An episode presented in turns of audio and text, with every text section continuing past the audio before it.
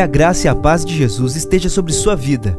Você ouvirá a partir de agora uma mensagem ministrada no Templo Central da AD Londrina. Que o Senhor fale fortemente ao seu coração e te abençoe de uma forma muito especial.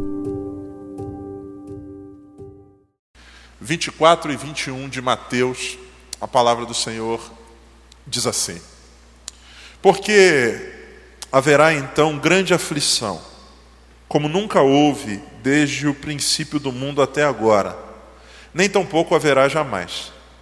E se aqueles dias não fossem abreviados, nenhuma carne se salvaria, mas, por causa dos escolhidos, serão abreviados aqueles dias.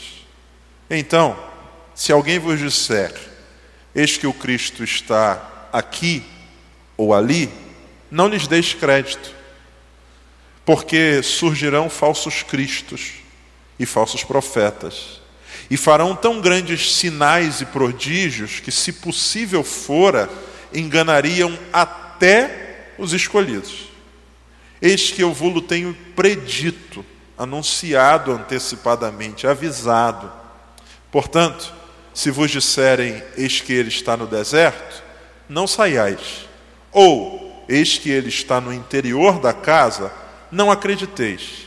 Porque assim como o relâmpago sai do oriente e se mostra até o ocidente, assim será também a vinda do Filho do Homem. Amém. Louvado seja o Senhor pela Sua palavra. Meus queridos irmãos, quero convidá-los hoje para a gente meditar um pouco nesse texto. Todos os anos, é, a gente percebe que pelo menos um vocábulo, uma palavra, uma expressão, ela se destaca, ela ganha ou projeção no cenário, às vezes mundial ou nacional. Normalmente é um termo resgatado ou criado para exemplificar, para nominar uma realidade, um cenário. Ao longo do tempo, principalmente nos anos recentes, com o advento da internet, das redes sociais, a gente percebe o quanto isso é, é forte. Como palavras, elas marcam períodos, marcam anos, marcam épocas. 2010, por exemplo, na Copa do Mundo, teve um termo que surgiu e que colou Vuvuzela. A Copa foi na África e o termo usado para designar lá aquelas cornetas colou, pegou, pegou. A gente teve agora a última Copa e alguém disse: Vou comprar uma Vuvuzela. Aquela corneta, o termo colou lá atrás e parece que ficou. Talvez a palavra do ano de 2017 tenha sido empoderamento. Essa foi uma palavra que a gente ouviu demais. Ela foi usada para explicar ou para exemplificar diversas realidades. Há anos atrás, quando a Grécia enfrentava um momento de crise, um termo veio à tona: austeridade a ideia de que precisavam, para corrigir o problema daquele país ou de outros, de medidas de austeridade. Esse termo brotou e ficou, e até hoje está por aí. Há anos atrás a gente ouviu um termo que até então eu não conhecia, que era o Brexit, que é um termo para descrever a saída do Reino Unido da União Europeia. Nunca eh, na história desse país, como diria alguém, se usou ou se falou tanto nisso. Ao longo do tempo, parece que tem palavras ou termos que vão, vão marcando assim uma época, um período. Eu acredito que a palavra para o ano de 2018 será fake news. Eu não aguento mais ouvirem falar a respeito disso. Na internet, no jornal, na televisão, fake news, fake news, fake news, fake news, fake news. O que, que vem a ser fake news? Fake news é muito mais do que o termo traduzido significa, é muito mais do que uma notícia falsa. Porque notícia falsa sempre houve, desde quando o mundo é mundo. Lá no Éden, a Bíblia diz que o primeiro casal está lá e o diabo vem dar uma notícia falsa. Ele diz assim: Vocês ouviram de Deus que não podem comer nada? E a Eva vai dizer: Não, isso é fake news. Deus disse que a gente pode comer de tudo, mesmo dos da árvore que está no meio do jardim. Então, notícia falsa sempre houve. O que, que vem a ser a fake news? A fake news é muito mais do que uma simples notícia falsa. A principal característica dela, ou o que mais assusta, é o poder de disseminação e de absorção. O que faz todo mundo ficar de cabelo em pé, o que faz todos os veículos estarem alertas, é porque a fake news ela não é apenas uma mentira, ela uma mentira isolada num contexto, ela tem um poder enorme de propagação e de absorção. Na era dos grupos de WhatsApp, das redes sociais, a quantidade de coisa que as pessoas passam para frente e algumas até mesmo absorvem e defendem como sendo verdade, não sendo, é muito grande. A pergunta talvez seja: por que, que as fake news são tão perigosas? Tem pelo menos um motivo. Que, que faz uma notícia falsa colar com tanta facilidade, ganhar tanta projeção e ser tão compartilhada, retuitada, encaminhada? Para mim, tem pelo menos um fator. Quem quer construir uma notícia falsa quem quer gerar um conteúdo com o objetivo de denegrir alguém, ou enfim, construir essa fake news, ele se utiliza de um sistema muito engenhoso, cuja base é muito simples. A base é aquela notícia falsa. Ela precisa tocar o anseio o desejo ou o sentimento de quem recebe. É muito mais do que uma coisa aleatória, ela é construída com o objetivo de tocar o sentimento ou o anseio de quem recebe. Não necessariamente a consciência, não precisa raciocinar sobre ela, mas ela precisa tocar o anseio. O que é uma fake news?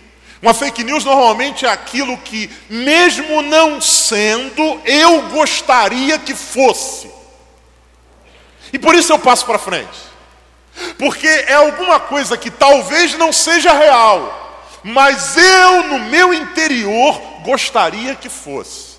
Hoje, pela milésima vez, eu recebi uma mensagem dizendo que um parlamentar do Brasil que, que tem ligação com os movimentos LGBT, a notícia dizia: ele é o diretor de um filme onde Cristo é retratado como homossexual. Vamos lá. A notícia, até onde se sabe, é falsa. Pode até querer fazer depois, mas até hoje não fez isso ainda. Mas por que que essa notícia ela vai ganhando tanta projeção?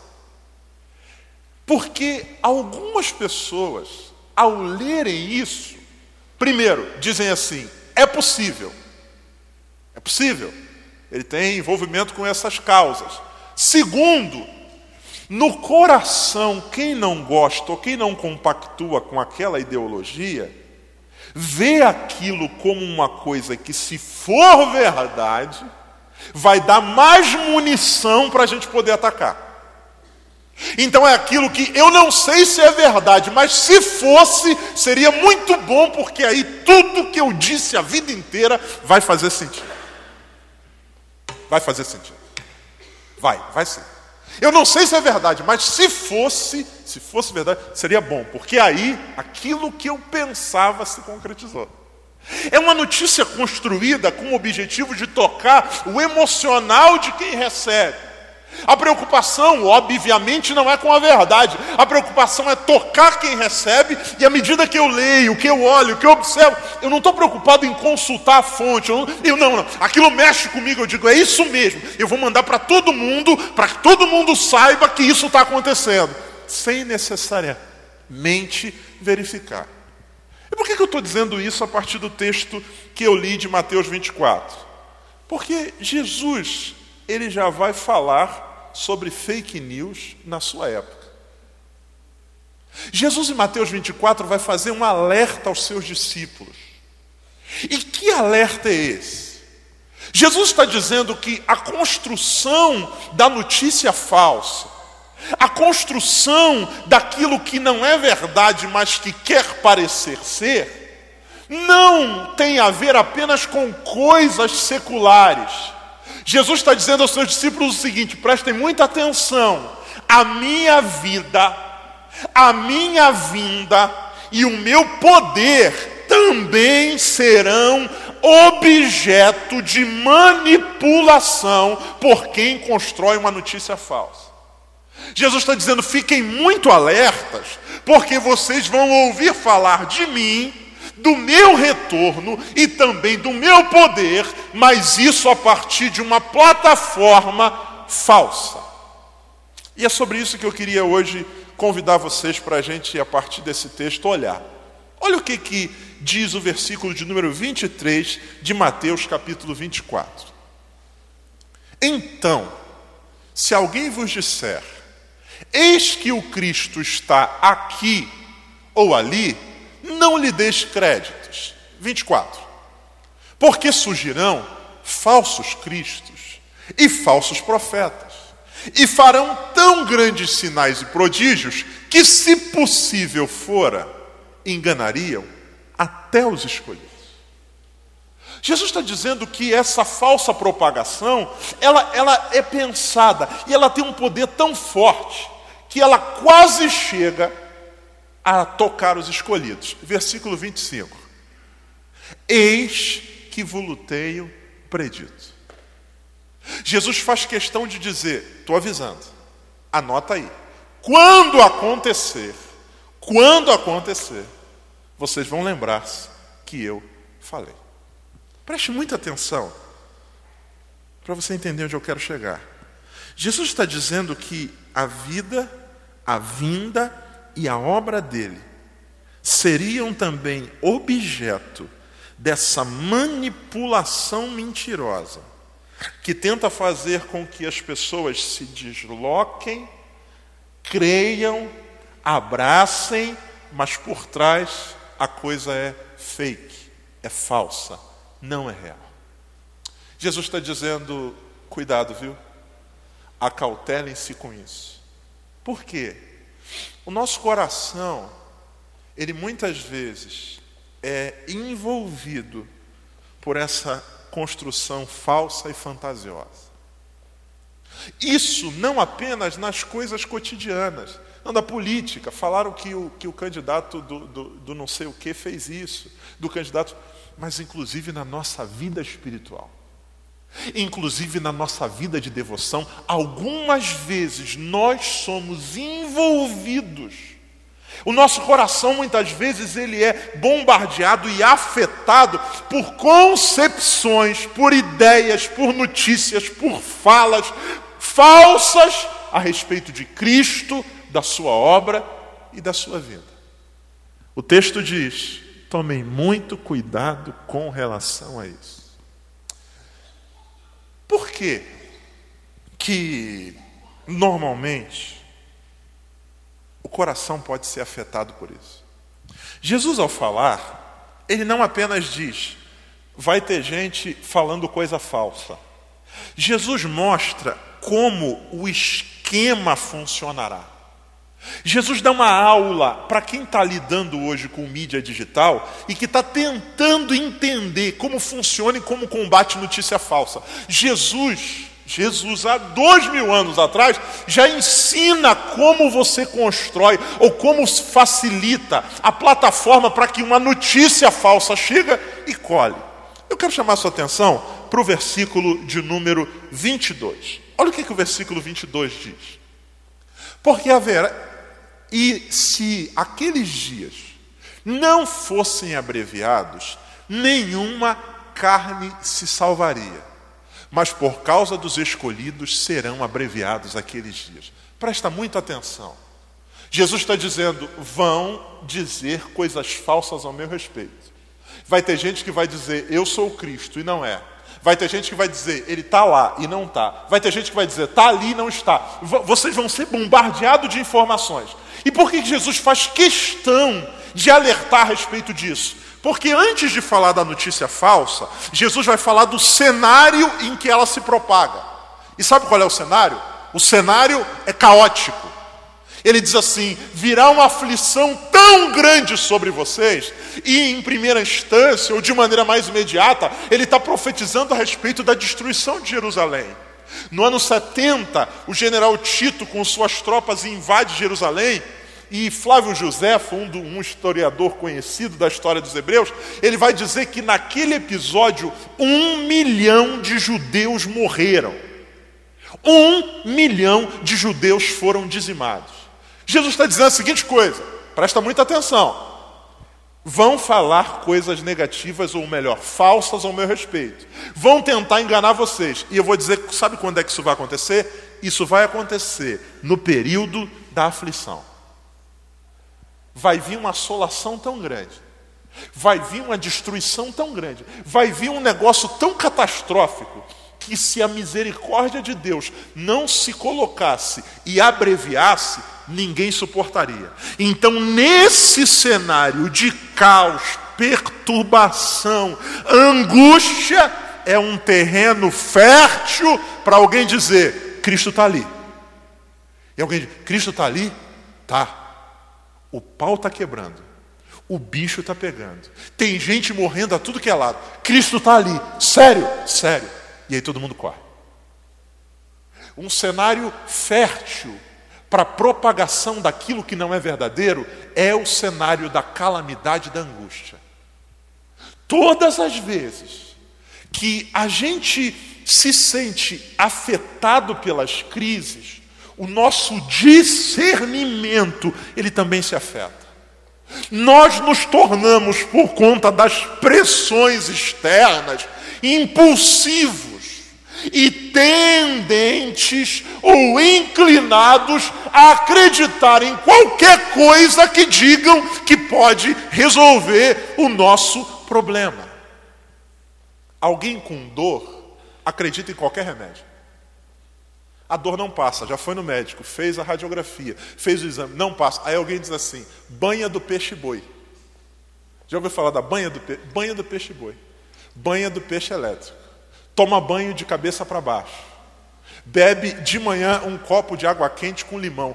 É, irmão, na hora da crise, a gente diz assim: vale a pena tentar. Deve ser verdade. O discernimento fica afetado porque o que, que a gente quer? A gente quer resolver o nosso problema. Jesus diz assim: tomem muito cuidado porque vai vir uma assolação tão grande sobre a terra, vai estar tá todo mundo louco por causa do problema, e esse é o terreno fértil para alguém chegar e dizer assim: Eu sou o Cristo, eu sou a solução do problema. Venham até mim, rapaz. Como é que tá? Terrível, terrível, terrível. Rapaz, vou te contar um negócio. Só para você, eu soube, recebi no meu WhatsApp ontem, que Jesus está no deserto. Sério, sério. E Jesus diz assim: não acreditem. Porque no meio da crise pode ser que alguém abandone tudo e corra para o deserto querendo resolver o seu problema. Ouça com muita atenção, amado. Deus me traz aqui essa noite como um profeta dele para alguém que está hoje aqui. Que afetado pelas crises que o cercam, você tem dado ouvidos, ouvidos, a muita coisa, sem consultar se é Deus realmente que está falando. Precipitação. No afã de resolver, a gente sai igual uma barata tonta. Para onde? Não, está ali. Aí a gente vai. Está lá, a gente vai. Jesus diz assim: no meio da desolação, vão dizer que eu estou aqui, estou ali, estou lá, ouçam, não creiam. Não permita que a pressão do lado de fora afete o teu discernimento. Nessas horas, não é hora de consultar o WhatsApp. Nessa, nessa hora, é hora de olhar para cima e buscar em Deus a direção. Senão, a gente se perde no meio do processo. No afã, na tensão, no meio da dor, a gente vai se submetendo a toda e qualquer coisa. Eu não sei se você assistiu há anos atrás uma reportagem, quase um documentário, de um cara no interior de Goiás que dizia que encarnava o espírito do Dr. Fritz. Alguém que incorporava. Fazia cirurgias sem nenhum tipo de cuidado, limpeza. Eu assisti um, negócio, tentei assistir, aquele negócio fecha o olho por causa dar muito nervoso. Ele raspando o olho de um cara com, com uma faca. Terminou, está curado, pode ir embora. Gente afluindo do Brasil inteiro, gente vindo de outros países, uma fila gigante para um cara que tem na mão uma faca de cozinha e diz assim: tem um espírito em mim que pode resolver o teu problema. E a galera migrando para lá. Porque na hora da tensão, qualquer voz que diga a solução está aqui, pode nos atrair e nos desestabilizar. Em nome de Jesus, amado. Jesus nos alertou sobre isso. Ele disse: quando vier a calamidade, vão tentar convencer vocês de que eu estou lá, estou aqui, mas ouçam, não creiam. Porque na nossa crise, Deus não está lá, nem está aqui. A Bíblia diz que Ele é socorro bem presente na hora da angústia. Deus está ao meu lado, me guardando, como a gente ouviu aqui essa noite. Senão a gente se desestabiliza no meio, no meio desse negócio. Jesus vai dizer que toda essa engenharia da notícia falsa, ela não é aleatória.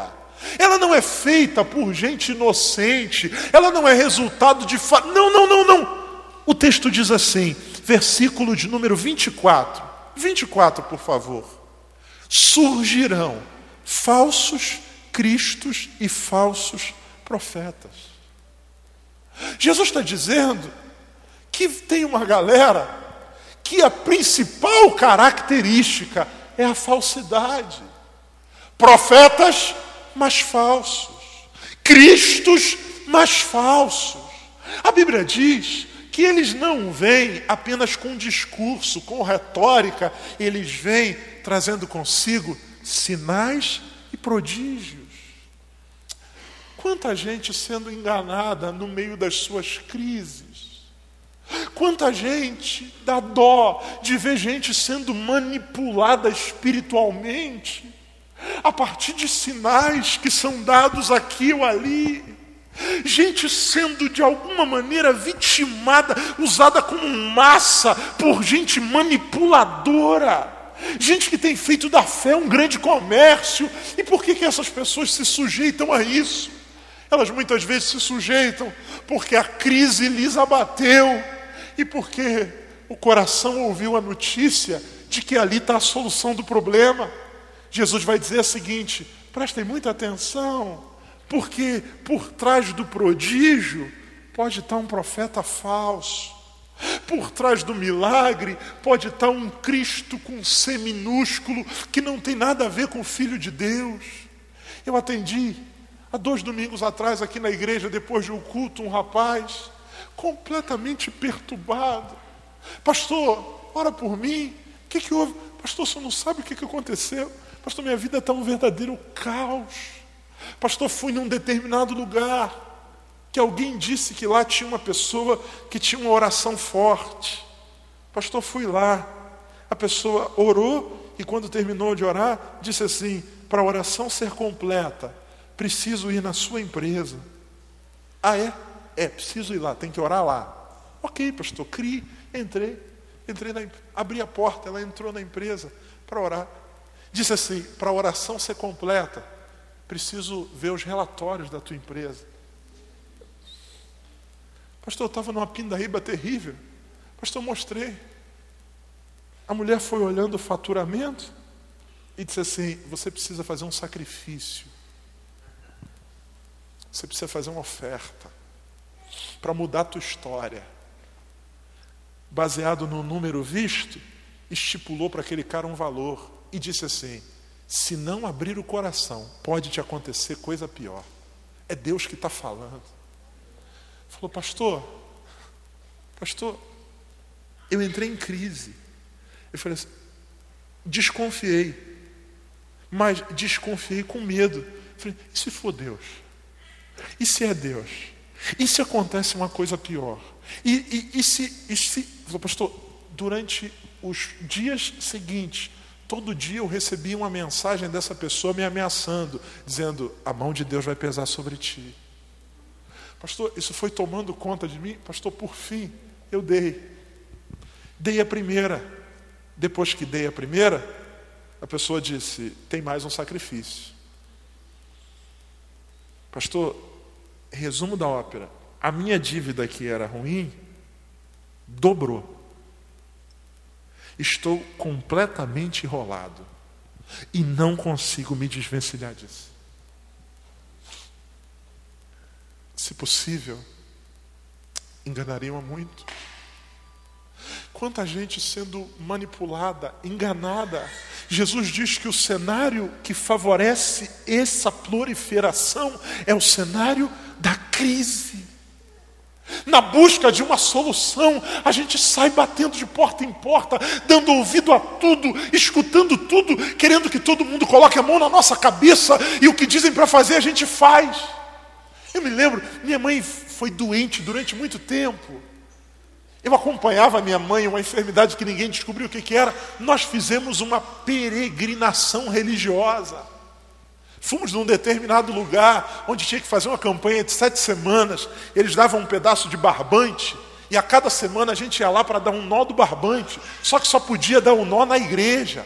Chegava lá, minha mãe não podia dizer assim, vai lá e dá um nó quando o pastor mandar. Aí eu estou lá no culto, o pastor diz, agora o barbante, diante de Deus, levantava o barbante, agora amarra, amarrava o primeiro nó, mas só vai se completar no sétimo nó. E, e você vai sendo, por conta do desespero, absorvido, envolvido, enredado por toda essa maluquice. Qual é a ideia que está por trás de tudo isso? A ideia que está por trás de tudo isso é o que diz o versículo de número 26. Olha o que, que o versículo 26 diz. Se vos disserem, ele está onde, querido? Ele está onde? Aonde? Não saiais. Eis que ele está no interior da onde? Da casa.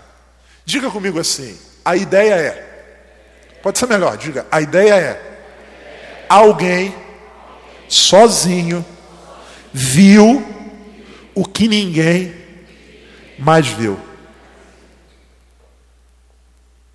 Um, um profeta viu o Senhor no deserto e diz assim: Eu vi, ele está lá. Ou seja, só para mim ele apareceu e para mais ninguém. Eu vim dizer onde ele está para que vocês vão lá. Ou no interior da casa. Interior da casa de quem? De alguém. Você quer encontrá-lo? Está aqui, ó. Está aqui no fundo. Na minha casa. Ele não está apenas na casa, ele está no interior. Ou seja, se quiser ver ele, tem que passar por mim. Ele está aqui, ó, na minha casa. Tem um cômodo ali que é o cômodo de, de Yeshua, o cômodo de Jeová. Se você quiser, eu abro e você vê. É a ideia da exclusividade de alguém em detrimento de todos os outros. Sabe o que, que Jesus vai dizer? Versículo 27. Jesus diz: Não é assim. Vocês querem saber como é que eu me manifesto? Vocês querem saber como é que vai ser a minha vinda? Vocês querem saber como é que vai ser o dia que eu resolver me manifestar? Vocês querem saber? Assim como o relâmpago que sai do Oriente e se mostra até o Ocidente, assim será a vinda do Filho do Homem. Sabe o que Jesus está dizendo? Quando eu quero me revelar, é acessível. Senhor, como é que a gente vai saber o dia que tu vier, Senhor?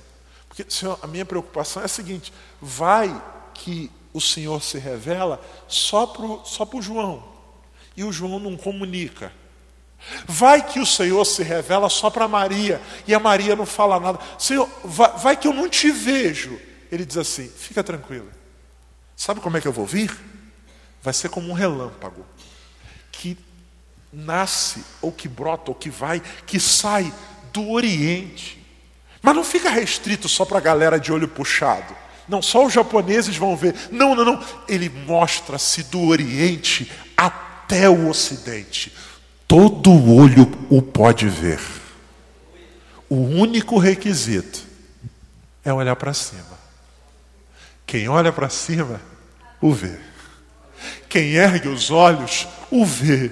De norte a sul, de leste a oeste, ele vai manifestar-se para a glória do seu próprio nome. O que eu estou dizendo com isso?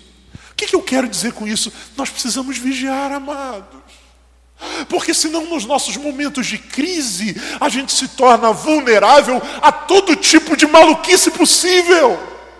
Deus não é propriedade de nenhum pastor. Deus não é propriedade de nenhum irmão, Deus não é propriedade do profeta. O Deus a quem nós servimos diz: Eu não me escondo dentro de uma casa, eu não estou no deserto. Quando eu quero me revelar, é como um relâmpago que quem ergue os olhos pode ver. Deus acessível acessível, disponível. Em nome de Jesus, Deus não tem nenhum problema de confirmar, de se revelar. A Bíblia diz assim: buscar-me-eis e me achareis. Quando me buscardes de todo o vosso coração. Quem busca, encontra. Jesus disse: quem bate, se abre. Quem pede, recebe. Recebe. Por que, que eu estou dizendo isso? Porque senão a gente vira, ou a gente é afetado por aquilo que não deveria ser. Algumas vezes na igreja a gente percebe umas coisas muito esquisitas, muito estranhas. Gente que só acredita na oração do fulano de tal. Não, pastor, porque a oração dele é, a oração dele é forte. Na igreja que eu congregava, tinha um momento de oração em que faziam filas. Vários obreiros à frente e tinha filas para cada obreiro. Irmão, e era complicado, porque tinha gente que superlotava. E tinha gente que, que alguém tinha que ir lá com. Não, pastor, porque ele, quando ele coloca a mão, pastor, hum, você está até um negócio assim. Ouça o que eu estou dizendo a você. Deus tem profetas? Tem. Deus usa pessoas? Usa. Só que o Cristo verdadeiro não é objeto escondido dentro de uma casa. Ele está ali dentro, tá? Só vai ver quem eu deixar. O Cristo, o nosso Cristo, é o relâmpago que se mostra sobre toda a terra. Quem desejar pode ter acesso a Ele, amados. Pode, pode, pode sim. Eu, eu, eu temo no meu coração que a gente perverta algumas coisas por conta das nossas crises. Por conta das nossas crises. Gente batendo de porta em porta. Gente batendo de lugar em lugar. Hoje, hoje de tarde, hoje de tarde. Estava num lugar comprando uma coisa, alguém me falou, pastor Jodson, ô querido, tudo bem? Tudo na paz? Lembra de mim? Querido, infelizmente não lembro. Tem uma ideia de, não pastor, ia lá na sua igreja. Não, na minha igreja não. Não, ia lá nas quintas-feiras, estava lá. Ah, é, amado? Estava? Sim. Nunca mais foi? Então, pastor, na verdade eu vou, eu vou uma quinta sim uma quinta não. Ah, é, amado? Sim, mas pô, trabalho. Não, pastor, porque, é, assim, uma quinta sim, uma quinta não, porque tem, tem uma, uma pessoa na minha família que dá passe. Passe de ônibus para pegar ônibus? Não, pastor, passe. Passe. É uma pessoa que lida com forças espirituais, ela dá um passe, pastor. Passe, banho de pipoca. Ela vem uma vez a cada quinta-feira. E aí, pastor, quando ela vem, eu estou lá. Pastor, sinto uma paz assim. Quando a pipoca cai, eu sinto uma paz. Pastor, mas na outra quinta, pastor, na outra quinta, estou lá na igreja. Pastor, quando o senhor prega, pastor, é uma benção. Eu falei, é igual, é igual a pipoca? É, é igual a pipoca? É a mesma coisa? Não, pastor, é um negócio diferente assim. Mas, pastor, o senhor me perdoa, o senhor sabe, né? é difícil para mim. Eu preciso estar lá e estar aqui. Onde resolver primeiro está valendo. Se a porta se abrir na quinta-feira da pipoca, foi, foi, foi o Deus da pipoca. Se abriu na quinta-feira da Assembleia de Deus, foi o Deus da Assembleia de Deus. É uma roleta russa. A gente tem gente jogando em tudo que é lugar. Ouça com muita atenção. Jesus diz: não permita que a crise tire vocês do eixo.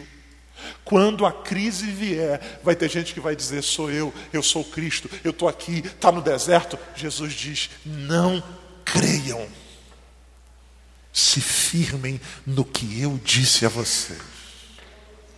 Porque quando chegar o dia de eu me manifestar, todo o olho que se erguer verá. Vocês vão ver como um relâmpago que sai daqui para ali em nome de Jesus. Eu não sei para quantas pessoas estou falando hoje aqui de maneira muito específica, mas em nome de Jesus, alinhe sua vida, meu querido, alinhe. Estabeleça com Deus um compromisso sério de fidelidade e de exclusividade, em nome de Jesus. Não permita que sua vida seja uma pipa solta no meio de um vendaval. Não permita, não. Em nome de Jesus, peça a Deus discernimento. Em nome de Jesus, baseie sua vida na palavra de Deus. Em nome de Jesus. Pastor, mas você não sabe o que está acontecendo lá? Amado, não sei o que está acontecendo lá, não sei o que está acontecendo do outro lado. De uma coisa eu sei: o Senhor disse que a gente deveria esperar por Ele, olhando para cima. Quando chegasse o dia dele, a gente ia ver. A gente ia ver. A Bíblia diz: cada um permaneça na vocação que foi chamado, senão daqui a pouco a gente está se reunindo aqui, não para a glória de Deus a gente está se reunindo para qualquer outra coisa. Daqui a pouco, as nossas campanhas não vão passar de simpatia. Daqui a pouco, a gente pode se perder no meio do processo e não sabe mais por quê. Nesse afã de sair da crise, a gente vai sendo contaminado por toda e qualquer coisa. Em nome de Jesus. O Senhor vai dizer: fiquem olhando para cima. Quando eu surgir, vocês vão ver. Descansa o coração. Descansa o coração. Descansa. Descansa o coração e caminha. E caminha na minha vontade. Caminha na minha presença. Mas o, o, o, cara faz isso, isso, aquilo. Sim, mas o meu Senhor fazia muito mais. E ele disse que vai voltar. Eu, eu, eu espero por ele. Não, não, mas tu viu, rapaz, o que o cara, o cara, o cara faz? Não, não, não. O meu Senhor é muito mais poderoso. E o meu Senhor disse que eu deveria esperar por ele. Eu estou esperando pelo Senhor. Eu estou aguardando no Senhor. Eu estou descansando no Senhor. Mas tu não viu? Não, não, não. Eu estou esperando o meu Senhor. Vai chegar a hora em que ele virá e eu vou ver a sua glória sendo manifesta no céu de norte a sul, de leste a oeste. Em nome de Jesus. Você consegue me entender essa noite? Pode dizer amém? Vamos ficar de pé para a gente orar. Essa foi uma mensagem ministrada no Templo Central da AD Londrina. Acesse nossas redes sociais no Facebook, Instagram e YouTube e fique por dentro de tudo o que está acontecendo. Deus abençoe.